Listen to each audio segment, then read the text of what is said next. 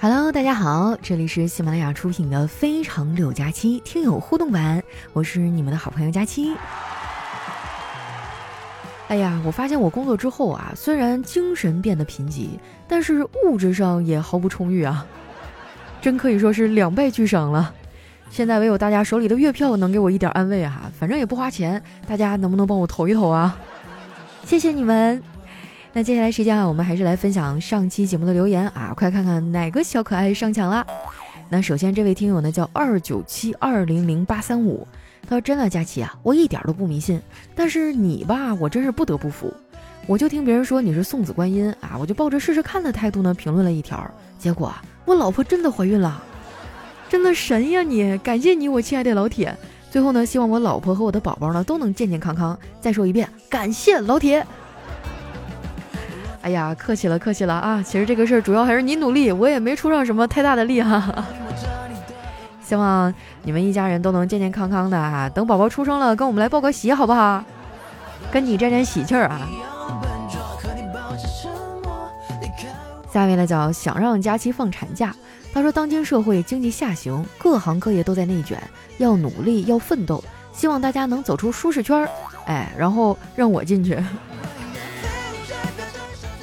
哎，我就纳闷了，为什么总让我们走出舒适圈啊？如果大家都走出舒适圈了，那谁上里面待着呀？下面呢叫给佳期喝郎酒的大叔哈，他说，小学六年级啊，有段时间我经常听到我家附近有猫叫，于是呢我就也学猫叫去撩猫，并且坚信我家附近有只猫，直到昨天我才知道，其实并没有，是住在我家对面的男同学啊，有一次不小心学着猫叫了一声，然后发现居然有回应。于是哈，就逗了我很长的一段时间。哎呦，这么一听还有点甜，怎么回事？清纯的爱恋产生了哈。下面的叫怼怼啊，他说：“恕我直言啊，不恕，我没有黑的意思啊，你黑不黑我也不听。这话我不知当讲不当讲，那就别讲呗。作为路人，我说句公道话，不是你还是走路去吧。我这人嘴毒哈，那你快闭上。”是我自己一个人这样觉得吗？对，就你自己。哇，真的太爽了！拒绝精神内耗，有事儿直接发疯。下一位呢叫佳期的小可爱啊，他说老鼠去参加模特大赛，第一轮就被刷下来了。老鼠啊怒气冲冲四处抱怨啊，说评委歧视老鼠。旁人就问为什么呀？老鼠说，那比赛我刚上场，评委就说先走个猫步看看。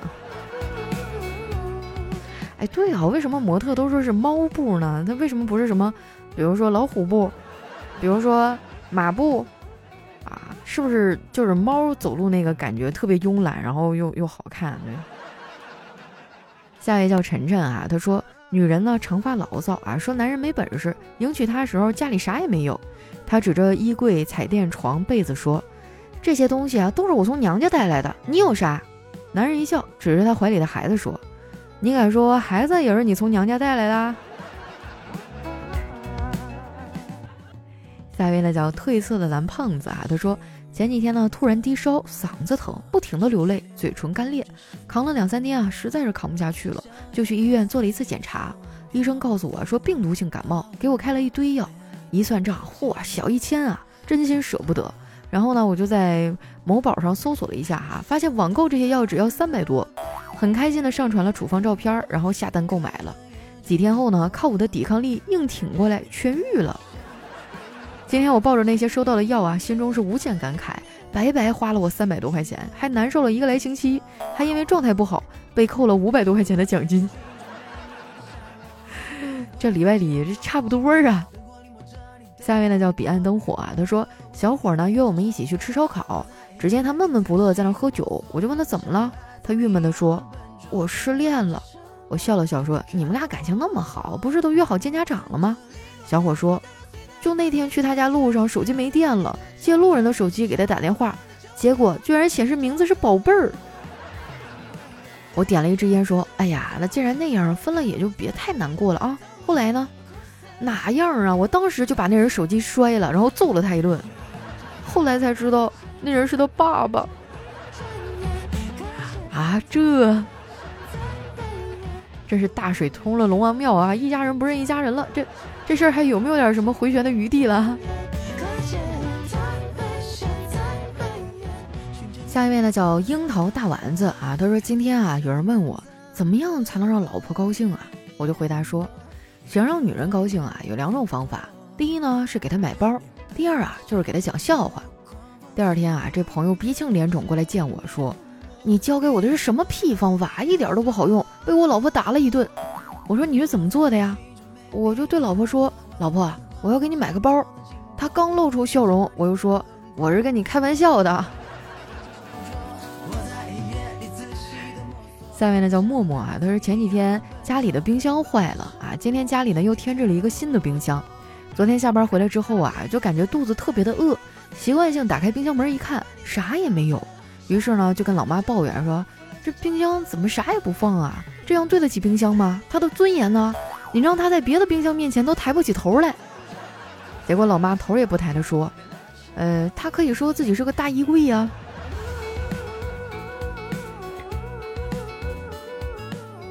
下一位朋友呢叫跟着感觉走啊，他说：“电工小李说啊，他刚参加工作的时候，师傅对他说，领导不在的时候呢，可以偷电缆。”师傅教的好，趁领导不在呀，他就截了一段电缆卖到废品站，挺好的，够喝一壶了。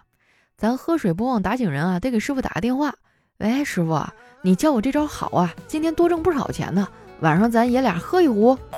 我什么时候教你挣钱了？你不是说领导不在的时候可以偷电缆吗？我说领导不在的时候可以偷点懒，谁让你偷电缆了？你赶紧自首吧啊！你别连累到我，我可没有你这个徒弟。这个谐音梗害死人哈！这偷电缆偷点懒，这个是违法的行为哈，大家千万不要这样做哈。下一位呢叫特爱佳期一三一四，他说女孩毕业出来找工作啊，来到一家大型公司面试，好像是百来个人竞争一个职位。路上呢突然下大雨，她刚好没带雨伞，结果到那里啊全身湿透。面试后没一个星期就通知去上班了。她高兴地说啊，应该是她的真诚感动了面试官。我看着他的三十六 D，哈，诚恳的点了点头。我好像秒懂了啊！我不纯洁了。下一位呢叫必胜客的歌王盛熏鱼，他说那天在公园啊，一个小屁孩朝我吐了一口痰，我没有生气，掏出十块钱给他，我说：“小孩，你做的很好，叔叔奖励你十块钱，你去吐别人，别人也会给你钱的。”这小孩拿着钱开心的跑了。过了一会儿呢。看到那个小孩被打得鼻青脸肿的时候，我就感觉心里充满了正义感。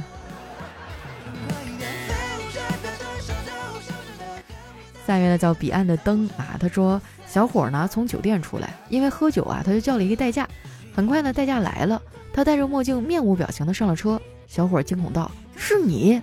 代驾嘴角上扬：“对，是我。”小伙啊蜷缩着身子：“能放过我一次吗？”这个代驾没有搭话，启动车子说。怎么可能？我奉劝你一句，最好系上安全带。这次副驾驶可没有刹车让你踩了，明白了吗？小伙教练。哦，是他的学员是吧？马路杀。我还记得我当年在驾校学车的时候啊，就是真的是一路跌跌撞撞，好不容易才过去了。当时教练跟我说：“说佳期啊，将来家里要是有条件呢，还是让家里给你买条路吧。”下面呢叫橘子红了啊，他说小伙呢开车去旅游，路上堵车，闲着无聊啊，用微信搜索附近的人，找了一个妹子，零点一千米。于是呢，小伙就打招呼，哎，堵车好烦啊。妹子说你也堵车啦，真巧。小伙回答说是啊，我还等着谈生意呢。谁知道交通是这样的。妹子问你的车牌号是多少啊？